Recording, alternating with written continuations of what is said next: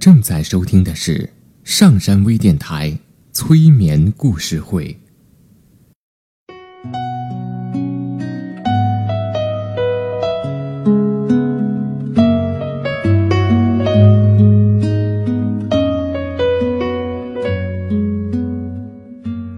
听故事，做催眠，对话内心的最深处，与我们一起畅游故事的海洋。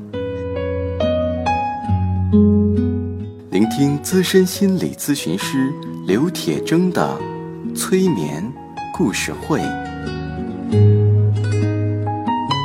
上山微电台独家首发。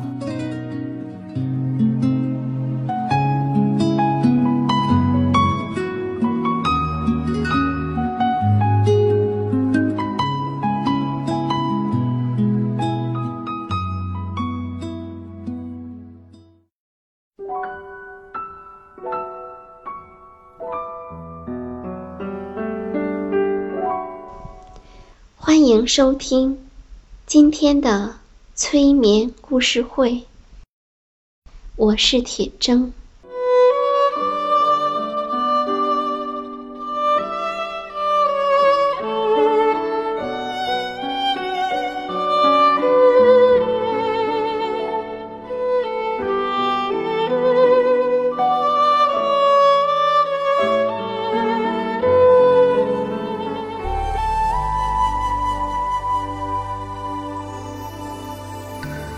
有一个美国女孩，她的名字叫派迪。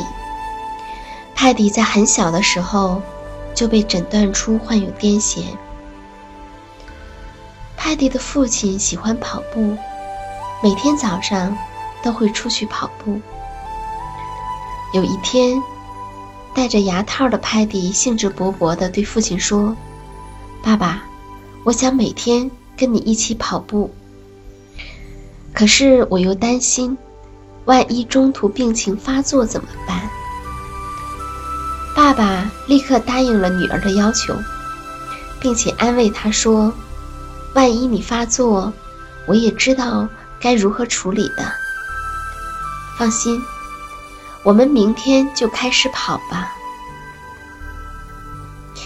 于是，十几岁的派迪开始跟父亲晨跑。这是他以前没有想过的，因为他患有癫痫，大家都尽量的保护着他。和父亲一起晨跑，是他一天中最快乐的时光。他在爸爸的帮助下，按照自己的节奏，制定了自己的跑步计划。因为之前。他很少跑步，因此，在刚开始的时候，他只是很慢的跑步，跑的时间也不长。重要的是要保持呼吸的匀称，保持他的节奏。在跑步的时候，他的呼吸节奏匀称，速度也很均匀，身体的上肢。和下肢保持着协调，而且他每天都会坚持跑步。在跑步期间，派迪的癫痫病一次也没有发作过。其实，除了对于派迪，对其他的很多人而言，跑步都是一项很好的运动。如果你以前很少跑步，开始的时候可以以步行为主，逐渐变成以跑步为主，简单并且循序渐进。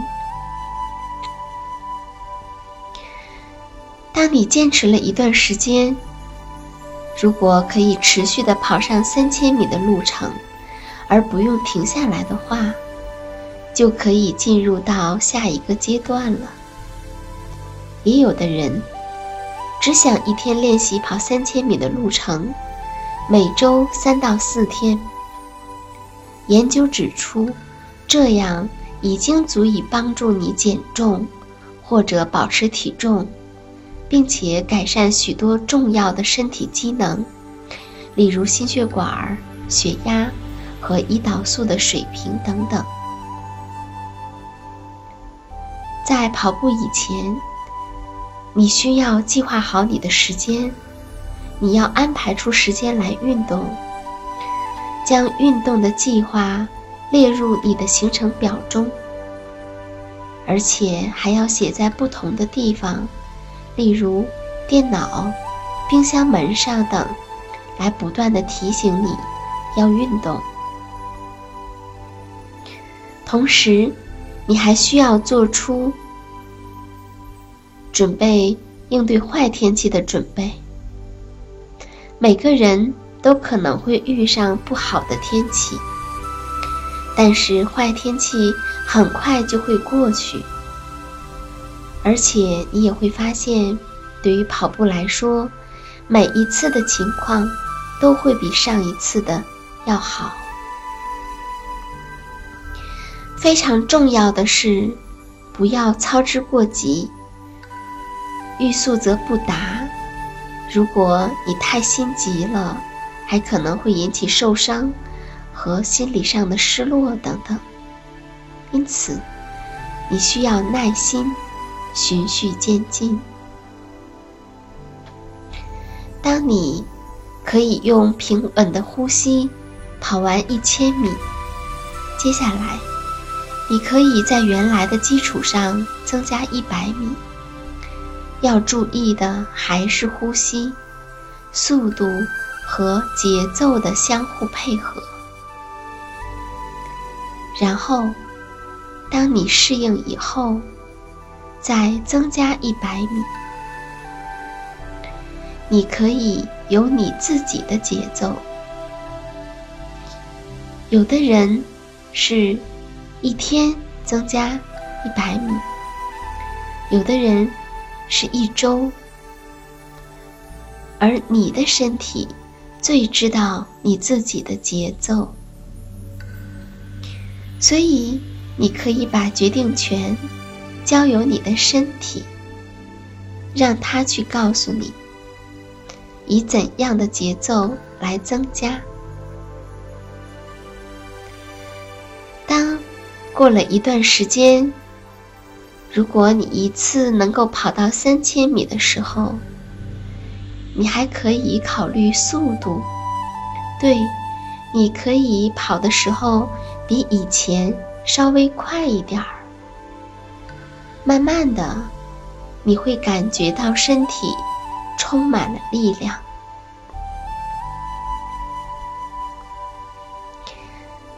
女孩 Patty 在爸爸的带领下，开始了她的跑步生涯。她按照自己的节奏来逐渐的增加运动量。她越来越热爱跑步。在一段时间后，她为自己制定了计划。高一这一年。他会从他们家所在的地方跑到旧金山，而高二的时候，他会跑到俄勒冈州的波特兰。高三时，他的目标是跑到圣路易斯，接下来是白宫。泰迪带着对跑步的热爱，高一时，他穿着上面写有。我爱癫痫的运动衫，跑到了旧金山。他的父亲陪伴他跑完了全程，而做护士的妈妈，则开着车尾随其后，照料着父女二人。到了高二时，他的支持者换成了班上的同学，他们拿着海报为他加油。在高中的最后一年，Paddy 由西海岸跑到了东海岸，最后抵达了华盛顿，并且接受了总统的召见。他告诉总统说：“我想让其他人知道，即使你得了病，你也与一般人没有什么不同，一样都可以过正常的生活，过你愿意过的生活，做你想做的事情。